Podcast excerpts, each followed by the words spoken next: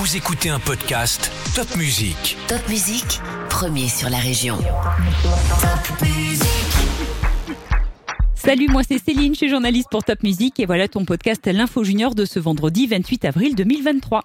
Tu le sais, la réforme des retraites a été validée par le gouvernement. Cependant, des syndicats se mobilisent toujours pour demander son retrait et dire leur mécontentement.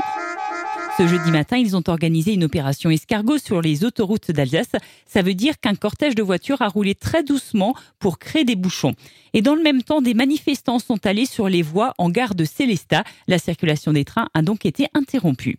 Et puis ce lundi, 1er mai, est un jour férié, la fête du travail. De nouvelles manifestations seront organisées en Alsace par des syndicats.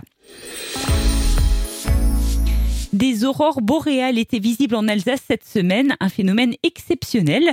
Et niveau météo, il y a eu un autre phénomène exceptionnel avec de la neige mardi matin, à nouveau sur les sommets vosgiens.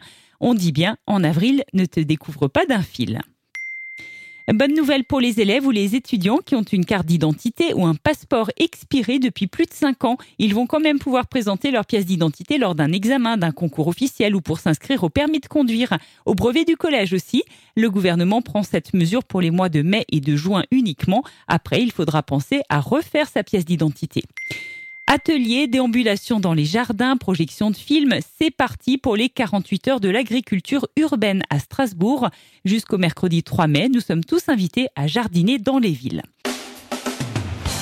Si tu cherches une idée de promenade à faire en famille, sache que lundi, le 1er mai, jour férié, c'est la journée des châteaux forts d'Alsace. Beaucoup de châteaux proposeront des ateliers, des animations et il y a forcément un château à côté de chez toi.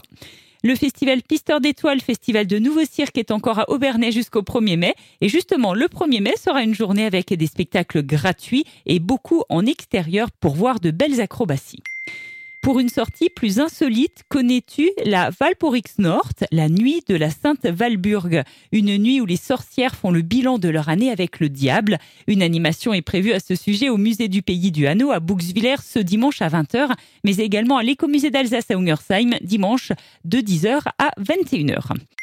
Le chef Philippe Etchebest sera avec son groupe Chef and the Gang sur la grande scène du Festival des Eurocaines cet été, en première partie du groupe Indochine, le 2 juillet. En 2022, Chef and the Gang, avec Philippe Etchebest, n'avait pas pu performer à cause de la tempête qui s'était abattue sur la presqu'île du Mal Souci. Cette année sera donc la bonne.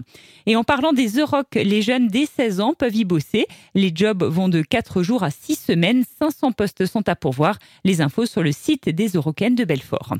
Si tu as aimé ce podcast à l'Info Junior, n'hésite pas à le liker, à nous écrire un petit commentaire et surtout partage ce podcast Top Music avec tous tes amis. À la semaine prochaine.